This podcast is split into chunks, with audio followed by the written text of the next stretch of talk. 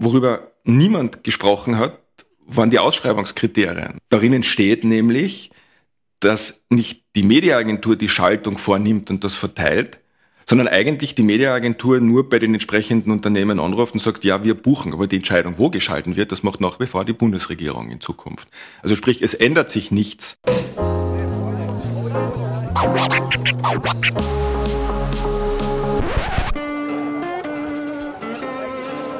Liebe Hörerinnen und Hörer, herzlich willkommen im Zack Zack Nachtclub.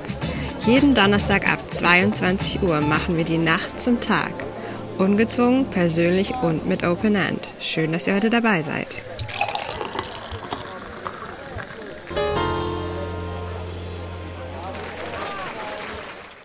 Österreich ist ein kuscheliges kleines Land und gerade in der Medien- und Politikbranche geht's zu wie im Dorf. Jeder kennt jeden.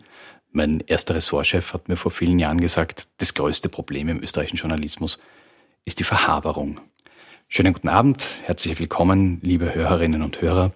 Schön, dass Sie mit dabei sind beim aktuellen Zack Zack Nachtclub. Heute zu Gast im Studio ein erfahrener Kollege, Andreas Wetz. Wir machen also heute äh, ein Gespräch aus dem allseits beliebten Genre Journalisten fragen Journalisten. In dem Fall ist es gut so, weil wir sprechen über Journalismus und mit wem äh, könnte man also besser sprechen als mit einem Journalisten. Andreas Wetz hat ein Buch geschrieben, das aktuell erschienen ist im äh, hauseigenen Verlag des News Verlags und das heißt Näher als erlaubt, wie sich die Politik mit Steuergeld Medien kauft. Hallo Andreas Wetz, schön, dass du da bist. Ja, vielen Dank für die Einladung. Sollen wir gleich am Anfang noch einen Disclaimer loswerden, indem wir sagen, wir beide sind noch nicht verhabert? Genau, das können wir machen. Also wir kennen einander ganz flüchtig. Das Du, das da zu hören ist, ist das kollegiale Du. Ähm, wir haben schon einen Kaffee miteinander getrunken und das ist der Grad der Verhaberung. Wird ja vielleicht noch mehr nach Ende des Gesprächs. Ähm, wer weiß, na jedenfalls vielen Dank für die Einladung. Ähm, soll ich gleich was über mir erzählen? Oder? Ja, das wäre sehr nett. Ich habe mehrere Stationen in, in unterschiedlichsten österreichischen Medien und vor allem ähm, unterschiedlichen Finanzierungsmodellen gemacht. Ich war 15 Jahre lang Redakteur bei der Tageszeitung Die Presse und bin dann nach diesen 15 Jahren zum völlig neuen Projekt gegangen, alternativ finanziert, durchaus ähnlich wie Zack Zack, nur auf einer anderen Basis, sprich freier als die anderen, bei der Rechercheplattform Addendum. Wir waren genauso abhängig wie unabhängig, nämlich unabhängig von allen anderen im Sinne von wir haben keine Inserate genommen, wir haben keine Förderungen genommen, aber wir waren zu 100 Prozent abhängig von einem Stifter, von Dietrich Mateschitz. Der wollte das, das Projekt dann nach dreieinhalb Jahren nicht mehr weiter betreiben. Das ist dann eingestellt worden ähm, und bin jetzt seit April 2021 beim Magazin News. Näher als erlaubt ist der Titel deines Buches und da sprichst du schon ziemlich deutlich aus, was sonst nicht so offen ausgesprochen wird. Mit dem näher als erlaubt begibst du dich schon auf ein Gebiet, wo man sagen könnte, da wird äh, vielleicht sogar nicht nur die Moral, welche auch immer das jetzt genau ist, sondern auch Recht gebrochen. Und dein Buch erschien genau zu einem Zeitpunkt, wo das in der politischen Szene ganz schön umgerührt hat mit Recht gebrochen. Ähm, wir sind beide Journalisten und wir sind beide vorsichtig, es was das betrifft. Die Unschuldsvermutung. Ja, natürlich. Aber wir wissen beide auch, ein Buch muss natürlich den Inhalt auf den Punkt bringen. Ja. Man muss, äh, wie heißt es so schön, man muss zuspitzen. Ja. Und ich, ich denke, dass der Titel näher als erlaubt ganz stark darauf fokussiert, auf die ethisch-moralische Komponente. Wenn wir schon über Zuspitzung reden, dann frage ich zugespitzt, wie frei sind Österreichs Medien von der Politik? Die Antwort ist, glaube ich, weder schwarz noch weiß. Das, das ist sehr grau, so wie das, so wie das ganze Themenfeld. Das, es passiert ähm, der Anruf des Inserenten im Sinne von das gefällt mir nicht oder das hätte ich gerne so und so, das passiert, aber das passiert sehr selten. Ja, das, das muss man schon fairerweise dazu sagen. Was ähm, jedoch das, das näher als erlaubt eigentlich ausdrücken soll, ist ein finanzielles Abhängigkeitsverhältnis, das sich, das sich systemisch und strukturell wohl über weite Teile der österreichischen Medienlandschaft zieht. Österreichs Medien, insbesondere die die Presse, also die, die gedruckte Presse, die Verlage und die Produkte, die da auch dran hängen, sind bis auf wenige Ausnahmen eigentlich recht finanzschwach. Es gibt nicht wenige Unternehmen, die, die immer wieder kurz vor dem Ausstanden. Und wenn es dann um, um wirklich erkleckliche Summen geht, die pro Jahr eigentlich recht frei, freimütig vergeben werden können, dann entstehen dadurch Abhängigkeiten im Kopf, dann entstehen Scheren im Kopf. Und das entstehen auch Verpflichtungen oder, oder, oder Abhängigkeiten, denen man sich verpflichtet fühlt Und dann passieren Dinge, die in einer wirklich freien Medienlandschaft wohl nicht passieren sollten. Und, und das soll, diese, dieses Abhängigkeitsverhältnis, soll der Titel, glaube ich, recht präzise wiedergeben.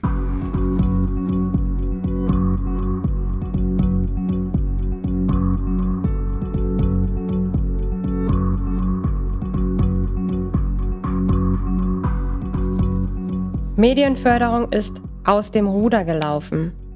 Presseförderung in Österreich. Qualität ist kein Kriterium. Medienförderung.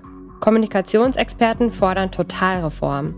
So oder ähnlich titelte die österreichische Presse, als im September dieses Jahres eine Studie des Medienhauses Wien veröffentlicht wurde. Die Studie stützt sich auf Daten aus der Transparenzdatenbank. Wie die Analyse zeigt, flossen von der Regierung im Jahr 2020 rund 67 Millionen Euro an die Tageszeitungsverlage. Davon entfielen rund 33,6 Millionen Euro auf Inserate für Print und Online. Das ist mehr als doppelt so viel wie im Jahr davor und immer noch fast doppelt so viel wie 2018. Die drei mit Abstand größten Profiteure der Inseratenvergabe waren die Krone Zeitung mit 8,4 Millionen Euro, Österreich bzw. oe24.at mit 5,2 Millionen Euro und heute mit 5,5 Millionen Euro. Somit entfielen auf dem Boulevardsektor mehr als die Hälfte der Inseratenausgaben. 95 Prozent der Mittel sind laut Studie von ÖVP geführten Ministerien geflossen.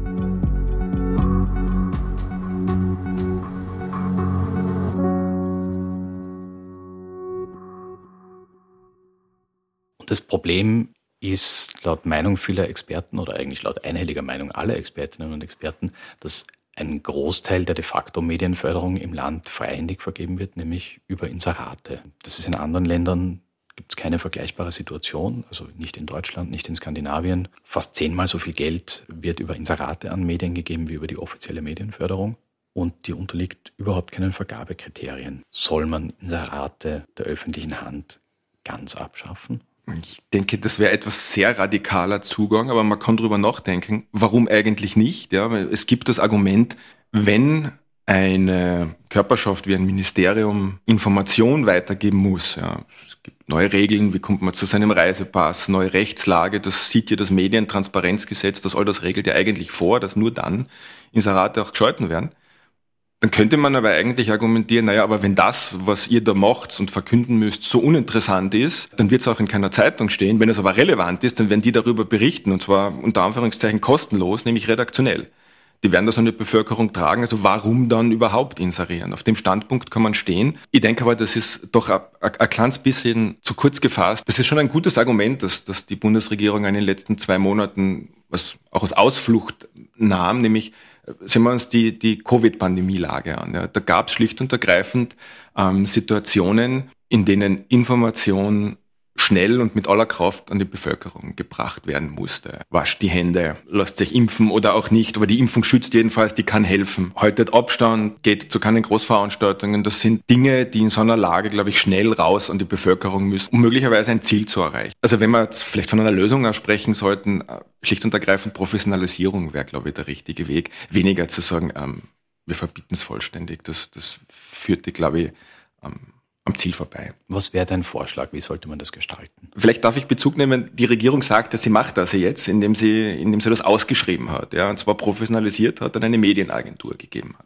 Das ist ein interessanter Vorgang, der, der da passiert ist. Das war ziemlich genau vor einem Jahr ist das, ist das, ist es bekannt geworden, dass die Bundesregierung in den, also in, für einen Zeitraum von vier Jahren 180 Millionen Euro für Werbung gewissermaßen freigibt und dieses Geld am noch professionell zu gestaltenden Kriterien von einer Mediaagentur, die gewissermaßen sich die Zielgruppen suchen soll, dann ähm, also verteilt, verteilt klingt äh, auch wieder noch gut, Herrn Nein schaltet, ja, also in, in die Medien bringt. Ähm, das wurde öffentlich durchaus bejubelt, ich sage das jetzt so, so direkt, nicht nur von der Regierung selbst, die das verteidigt und sagt, ja, wir stellen das jetzt dann auf professionelle Füße, sondern das, das war ganz spannend. Das haben auch die, die wohl den größten Teil davon bekommen, nämlich der Verband österreichischer Zeitungen und Zeitschriften, der FÖTZ. Der Präsident hat sehr deutlich dazu gesagt, ja super, äh, Sebastian Kurz stellt das jetzt auf professionelle Beine, so muss man das machen. Worüber niemand gesprochen hat, waren die Ausschreibungskriterien. Darin steht nämlich, dass nicht die Mediaagentur die Schaltung vornimmt und das verteilt, sondern eigentlich die Mediaagentur nur bei den entsprechenden Unternehmen anruft und sagt, ja, wir buchen, aber die Entscheidung, wo geschalten wird, das macht nach wie vor die Bundesregierung in Zukunft.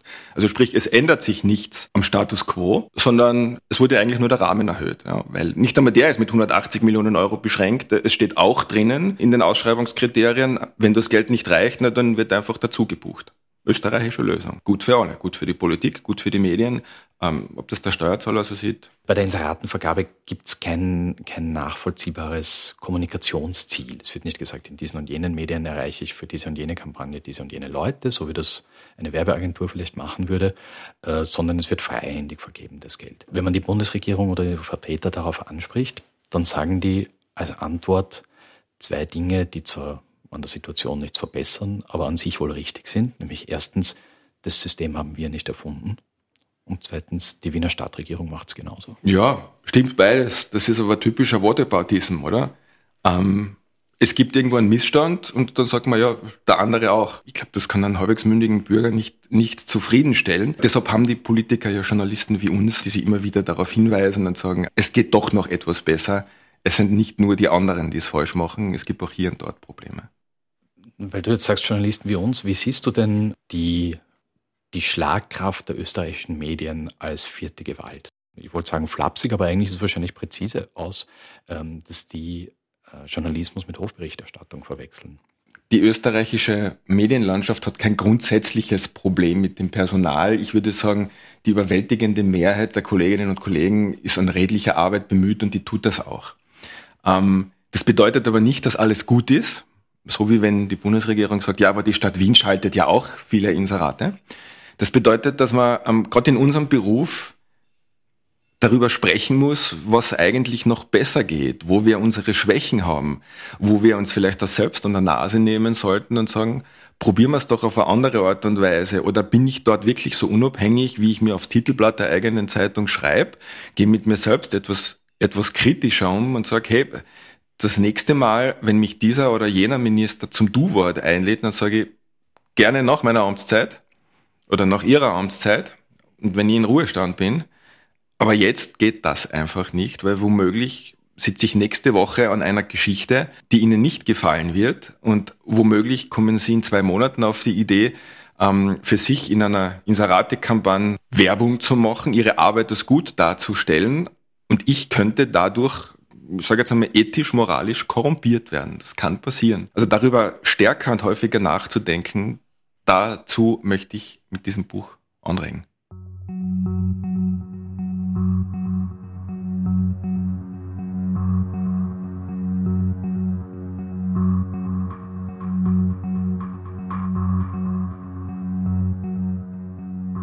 Die aktuelle Presseförderung wurde 1975 damals gemeinsam mit der Parteienförderung beschlossen und sollte die Bedeutung von Parteien und Medien für das Funktionieren der pluralistischen Demokratie unterstreichen. Anfangs war die Presseförderung sogar höher als die Parteienförderung. 1976 erhielten die Parteien umgerechnet 4,6 Millionen Euro, die Tages- und Wochenzeitungen 6,2 Millionen Euro. Wäre die Presseförderung seither konsequent an die Inflation angepasst worden, müsste sie laut Wertsicherungsrechner der Statistik Austria 19,2 Millionen Euro ausmachen. Tatsächlich wurde die reguläre Presseförderung aber mehrmals gekürzt. Seit 2014 bewegt sich die reguläre Presseförderung konstant unter 9 Millionen Euro. Im Budget für 2022 sind erneut nur rund 8,7 Millionen Euro eingeplant. Fast der gesamte Betrag geht an gedruckte Zeitungen, nichts an Online-Medien. Der Kommunikationswissenschaftler Fritz Hausjell nimmt die Inseratenaffäre zum Anlass, einen Neustart in Sachen Medienförderung zu fordern. Einerseits will er das Inseratenvolumen auf 10 Millionen Euro pro Jahr beschränken, andererseits soll die Förderung für Medien angehoben werden. Beide vom Sebastian Kurz geführten Regierungen hätten nichts unternommen, um die prekäre Lage des Journalismus in Österreich zu verbessern, schreibt Hausjell. Ganz im Gegenteil regierungsfreundliche Berichterstattung sei mit noch mehr Inseraten belohnt worden. Ordentliche, also kritische Thematisierung der Regierungstätigkeit sei hingegen mit erheblich weniger Regierungsinseraten oder gar Entzug derselben sanktioniert worden. Wir haben anfangs über finanzielle Abhängigkeit geredet, die ist unbestritten und dass es ein großes strukturelles Problem ist, ist, glaube ich, auch unbestritten. Viele Leserinnen und Leser von uns, das äh, lese ich regelmäßig im Forum, aber man liest es auch in den sozialen Medien, äh, sind der Überzeugung, die Medien werden gekauft. Ich glaube ja persönlich, das stimmt so nicht und mich würde interessieren, was du davon hältst. Es gibt Medien, die äh, sich ganz offen kaufen lassen, aber das ist die Minderheit. Ich glaube, im Großen und Ganzen ist das ein äh, für beide Seiten ungutes Abhängigkeitsverhältnis. Aber ein Problem besteht auch in der persönlichen Nähe, die du gerade angesprochen hast. Viele Kolleginnen und Kollegen ziehen keine deutliche Grenze zwischen äh, privat und beruflich, wenn es um den Umgang mit Politikern geht. Und auch umgekehrt ist das der Fall. Weil natürlich sitzt man ständig beieinander und natürlich sitzt man auch öfter beim Café. Man muss sich miteinander austauschen, sonst würde das ja auch nicht funktionieren. Mir würde interessieren, erstens, teilst du diese Einschätzung, dass die Grenzen zu oft verschwimmen? Und falls ja, was kann man überhaupt dagegen tun? Die Grenzen, die, die tatsächlich so, die Grenzen verschwimmen. Ähm, ich finde, sie werden auch sehr häufig wirklich, wirklich überschritten. Ich erinnere mich an meine ersten Jahre im Journalismus, ja, bei einer tollen Marke, die Presse, wenn Politiker, wenn Minister auf Auslandsreise gehen, und diese Auslandsreisen werden dann in der Redaktion eigentlich als attraktives Goodie vielen Kollegen vergeben. Ja, wer darf dieses Mal mitfahren? Und wer bezahlt? Das bezahlt sehr häufig, fast immer nicht die Redaktion, nicht das Unternehmen.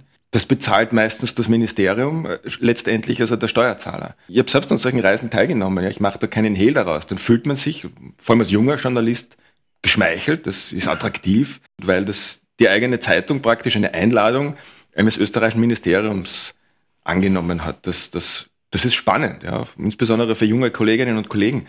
Und, und das macht man dann ein paar Mal, dann wird man älter und vergisst irgendwann einmal, dass das eigentlich viel zu nahe ist.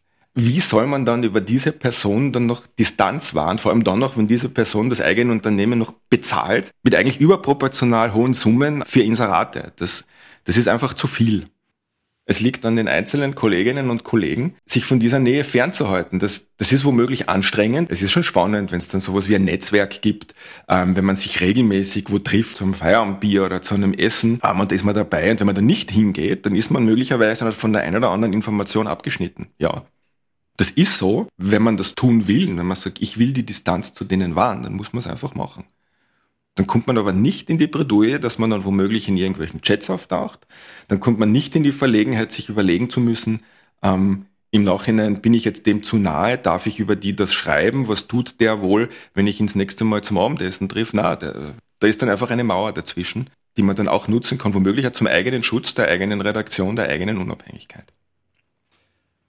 Der letzte Untersuchungsausschuss war ja sehr vielsagend, äh, auch in dieser Hinsicht. Äh, ich habe es mir jetzt zur Regel gemacht, mir immer vorzustellen, wenn ich mit Politikern interagiere. Natürlich gibt es welche, mit denen ich per Du bin, natürlich gibt es welche, mit denen ich öfter mal telefoniert. Das ist so bei dieser Arbeit. Aber ich habe es mir zur Regel gemacht, immer zu überlegen, und solltest du in drei Jahren in einem Untersuchungsausschuss sitzen und jemand fragt dich, hast du mit X oder Y äh, hast du dem Informationen gegeben über einen politischen Gegner? So, dann will ich guten Gewissens sagen können, nein, obwohl ich mich garantiert nicht mehr erinnern kann, weil man redet in unserem Beruf ständig mit Leuten. Aber wenn man sich das vor Augen hält, glaube ich, dann ist man schon eine Stufe sicherer.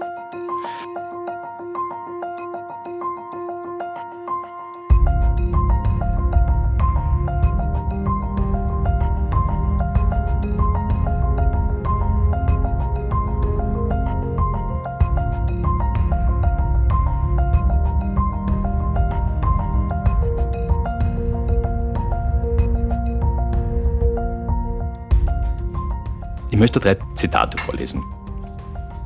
Ähm, das erste, das ist, also da ist der Urheber unbekannt. Das steht auf einer, äh, das steht auf einer Plakette und zwar im Nationalen Presseclub in Washington am Eingang äh, steht das drauf. Ist ein bisschen länger. I believe the public journal is a public trust, that all connected with it are, to the full measure of their responsibility, trustees for the public. The acceptance of a lesser service than public service is a betrayal of that trust. Kurz gesagt, Journalismus ist eine öffentliche Aufgabe und dient der Öffentlichkeit. Und wer das anders sieht, der begeht Betrug an den Erwartungen, die ihm entgegengebracht wird. Natürlich ist es ein bisschen überzogen, sehr pathetisch. Ja, ich glaube, gerade im angloamerikanischen Raum neigt man dann doch zu solchen Sinnsprüchen. Aber es soll ja in Wahrheit zum Nachdenken anregen. Ja. Und ja, ist spannend, weil es ähm, das, das zahlt auf ein Thema ein, was mich persönlich sehr häufig beschäftigt, nämlich die Demut gegenüber, und jetzt Achtung, sage ich etwas, was eigentlich falsch ist, die Demut gegenüber dem eigenen Amt. Wir Journalisten haben ja kein Amt. Wir sind Angestellte, ja, manche Unternehmer und tun aber manchmal so in unserer Arbeit, in unseren Publikationen, auch äh, mit in, in Kommentaren, die wir veröffentlichen, als hätten wir eine Funktion und missbrauchen diese Funktion aber nicht selten, um eigene Interessen oder eigene Meinung durchzusetzen. Im Sinne von, ich sehe dieses Thema so und so. Das ist in Kommentaren zulässig, aber auf Basis von Recherchethesen oder Arbeitshypothesen, wie gehe ich eine Recherche an, was will ich mit dieser Geschichte erzählen, passiert es, glaube ich, in Österreich sehr häufig, nicht nur in Österreich, vielleicht eine falsche Feststellung, das passiert immer wieder, dass wir ähm, unsere eigenen Interessen vertreten mit der Berichterstattung, die wir machen. Und das steht uns nicht zu, wir sind nicht gewählt.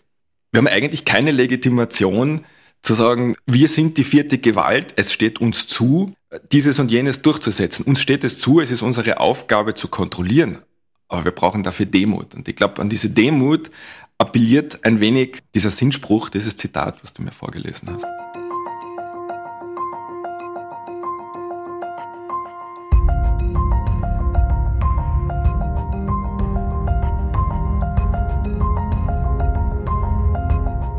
Ein sehr schönes Buch, das ich Kolleginnen und Kollegen auf der Uni gerne empfehle. Das heißt The Elements of Journalism von Bill Kovac und Tom Rosenstiel. Zwei Kollegen, die ein Buch über, darüber geschrieben haben, was Journalismus sein soll und was er ist. Und da gibt es auch einen Sinnspruch sozusagen drinnen. Die haben mit vielen Kollegen geredet und sie gefragt, was das Wichtigste für sie am Journalismus ist. Sie sagen, die häufigste Antwort ist, und die paraphrasieren sie dann, die oberste Verpflichtung des Journalismus gilt der Wahrheit. Ja, wieder wieder ein schöner Sinnspruch, sehr pathetisch, aber ich finde, nach dem Ziel kann man sich ja strecken. Ich habe jetzt ein bisschen schmunzeln müssen. Wahrheit. Ich war ja Mitarbeiter der Quo Vadis Veritas. GmbH, finanziert durch die Quo Vadis Veritas Privatstiftung. Und das ist nicht ganz zufällig ausgesucht. ja, aber ich mir gedacht, zu Recht, ich hätte mir ehrlich gesagt gar noch etwas mehr Provokation erwartet. Ja, man, man, man soll und muss wohl nach der Wahrheit streben, ähm, im Journalismus sie zu finden, dass äh, es ist es ist so verdammt schwer und man macht derart viele Fehler, nur diese Fehler auf dem Weg. Ähm, ich glaube, es ist recht einfach, die einfach einzugestehen, weiterzumachen und zu sagen, hey, die Sachlage hat sich geändert, neue Erkenntnisse, äh, womöglich ist es auch so und so. Und ich glaube, vor diesem Hintergrund sollte man das sehen und sich bemühen. Der Name unserer Stiftung war wohl ganz, ich war jetzt bei der Namensfindung nicht mit dabei, ja, aber, aber wir, wir haben das dort wohl auch so empfunden, in dem Wissen, die Wahrheit finden wir auch nicht, aber wir versuchen uns ihr zumindest anzunähern. Und dieses ewige Suchen nach der Nadel im Heuhaufen, das ewige sich anstrengen, es sich nicht einfach zu machen, weiter zu bohren, nachzufragen, ähm, das könnte wohl auch dieser Sinnspruch, wenn man ihn weiterdenkt, dazu motivieren. Ja, ist schön. Kann man sich auf die Visitenkarten drucken. Es gibt ja auch diese berühmte Äußerung, äh, Journalismus ist die Suche nach der besten verfügbaren Variante der Wahrheit. Das ist präziser oder ehrlicher, ja. In jedem Fall gefällt mir, ist, kann sich jeder was Besseres darunter vorstellen, jedenfalls. Beim, beim ersten Zitat muss man ein bisschen weiterdenken oder bereit sein, den Weg des Denkens selbst zu gehen, ja. Da steht es im Satz.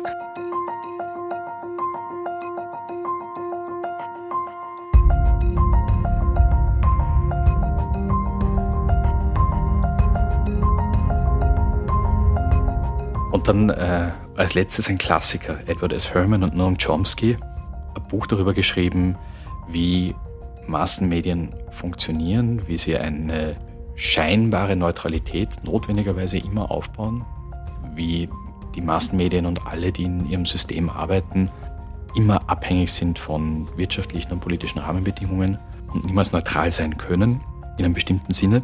Und die beiden schreiben da ziemlich am Anfang des Buches im Einleitungskapitel, es sei leicht zu erkennen, wie in einem diktatorischen System die Medien kontrolliert werden. Aber, und jetzt beginnt das Zitat, it is much more difficult to see a propaganda system at work where the media are private and formal censorship is absent. Also es gibt Propaganda auch dort, wo die Medien frei sind, in einem demokratischen, liberalen Rechtsstaat, aber die Propaganda ist schwerer zu erkennen. Das Zitat kannte ich nicht, ist aber total spannend. denken wir doch zurück an die sag, Startphase der, der Covid-Pandemie. Februar, März 2020, wo dann Monate später, ich finde nicht ungerechtfertigt, vor allem von sogenannten Alternativmedien, ja, das ist ganz bewusst so genannt, der Vorwurf kam, die waren alle gleichgeschalten. Später wurde das dann verteidigt im, im Sinne von, na ja, das war eine Notsituation, man musste ja in erster Linie einmal behördliche, offizielle Informationen weitertragen. Man sagte nicht dazu, dass das eine oder andere behördliche Datum einfach Unfug war. Und ich glaube, diese Problematik, auf die zahlt dieses Zitat aber ganz massiv ein. Österreich ist zweifellos ein doch sehr freies Land, vielleicht nicht ganz frei, aber doch sehr frei. Die Medien auch. Aber sie haben halt eben ihre Sachzwänge und, und dass das wirklich schwer zu erkennen ist. Stimme zu 100 Prozent überein. Schaut, ich würde gern widersprechen. Es ist eher meine Natur, aber schöner Satz. Zu dem, was du gerade gesagt hast, fällt mir ein, der scheidende ORF-General Alexander Rabetz hat Kollegin vom Profil ein Interview gegeben und dort dann auf ihr sehr geschicktes Nachfragen ganz offen gesagt, ja, wir haben in den ersten Monaten der Pandemie die Opposition ausgeblendet aus den Nachrichtensendungen, weil Unserer Ansicht nach war das ein nationaler Notfall und wir wollten nicht, dass die Bevölkerung durch abweichende Ansichten verwirrt wird. Ja, die Meinung kann man vertreten. Ähm, ich, ich würde es jetzt gar nicht so sehr verurteilen, solange es gewissermaßen Medienvielfalt gibt. Deshalb glaube ich, ist, ist Medienvielfalt so wichtig, dass es, dass es Medien gibt, die ein echtes Korrektiv, eine echte Alternative zu et sogenannten etablierten Medien dann auch weitergeben, die Perspektiven zeigen, die Zugänge haben, die man so nicht kennt. Das ist enorm wichtig für die Freiheit in einem Land. Man muss ja nicht alles glauben, was man wo liest oder wo sieht, sei es jetzt im ORF oder auf zackzack.at, nein. Aber womöglich bringt das sehr viele Menschen dazu, darüber nachzudenken, ah, spannend, so habe ich das noch nicht gehört, stimmt das oder stimmt das nicht, denke ich einmal darüber nach. Ja, das, das ist ja ein, ein, ein laufender Prozess. Deshalb ähm, empfinde ich diese erklägliche Zahl an Gründungen, die glaube ich, fast ausschließlich im, im Web stattgefunden haben die letzten Jahre in Österreich. Und dazu gehört Zack Zack, ähm, dazu gehören auch, ähm, nicht falsch verstehen, auch die parteinahen Medien, äh, sei es jetzt von der ÖVP, sei es jetzt von der SPÖ, sei es jetzt von der FPÖ, ähm, wie ich höre, ähm, sollen auch die Neos an sowas arbeiten. Das ist eine Bereicherung, weil das, äh, die stehen alle in Konkurrenz zueinander, ähm, haben vielleicht ihre unterschiedlichen Sichtweisen und, und Standpunkte, aber letztendlich kann man, wenn man, wenn man gewillt ist, sich damit auseinanderzusetzen, für sich selbst immer was Positives mit abschneiden. Sofern diese Konkurrenz der Sichtweisen auf Fakten beruht. So ja, ja, das Fake News. Das stimmt, das stimmt. Die gibt es natürlich zweifellos. Ähm, brauchen wir nicht, brauchen wir nicht drüber reden. Das gibt es tatsächlich. Kramen wir die Kristallkugel hervor, werfen wir einen Blick in die nähere Zukunft. Es wird ja viel diskutiert, wie geht es weiter in der österreichischen Innenpolitik.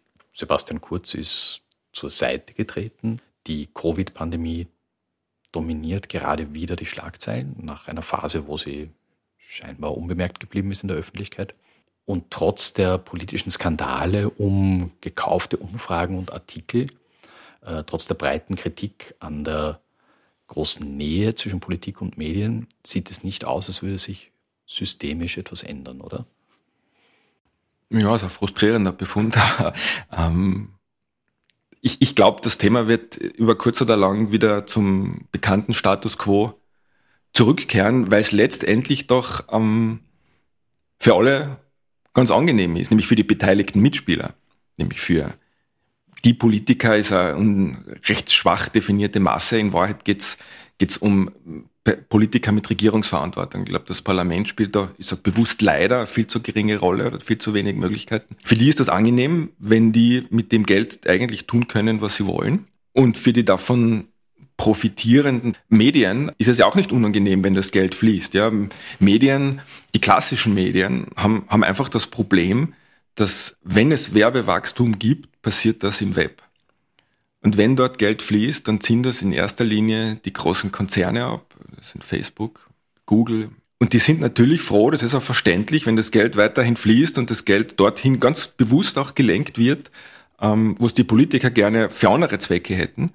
Ähm, warum sollte man sich groß dagegen wehren? Klar, es wird ja nicht mehr das eine oder andere Heft, Magazin, ja, das lege ich auch offen. Der Verlag, für den ich arbeite, hat natürlich auch da Interessen ähm, indem er sagt, er fühlt sich benachteiligt, ähm, weil für ihn nicht so viel abfällt. Das ist auch ein legitimer Zugang. Aber bis auf diese einzelnen Fälle, warum sollte sich systemisch etwas ändern, wenn der Großteil der Medienunternehmer eigentlich davon profitiert. Niemand sägt sich den Ast ab, äh, auf dem er sitzt. Dann kann ja die Initiative eigentlich nur vom Publikum kommen. Die kommt aber auch, denke ich, oder? Also vielleicht jetzt nicht in der Gewalt, äh, wie man sich das erhofft oder vorstellt, weiß ich nicht. Für viele wird das auch schwierig werden. Aber, aber wenn man sieht, einfach so Medien wie, wie Zack Zack sowas wie einen Markterfolg haben, wenn auch jetzt nicht das, die komplette Landschaft verändert, dann sieht man schon, äh, dass, dass ein Bedürfnis besteht, da ein bisschen rausgehen, rauszugehen seitens des Publikums, sich was anzuschauen, was vielleicht nicht so nah zueinander ist. Andreas Wetz, mein Kollege, hat ein Buch geschrieben, Näher als erlaubt, wie sich die Politik mit Steuergeld Medien kauft. Es ist schon zu haben und es ist schmerzlich aktuell und du prophezeist, es wird aktuell bleiben. Also die Sache wird ein Marathon. Und ich hoffe, liebe Hörerinnen und Hörer, dass Sie gewillt äh, sind, mit uns diesen Marathon gemeinsam zu laufen. Für heute sage ich Danke und schönen Abend, lieber Andreas. Schön, dass du da warst. Lauf mal los. Lauf mal los. Wir dürfen nur Thomas Nasswetter nicht davonlaufen. Der ist nämlich für den guten Ton zuständig gewesen und wird es auch in Zukunft bleiben. Schönen Abend.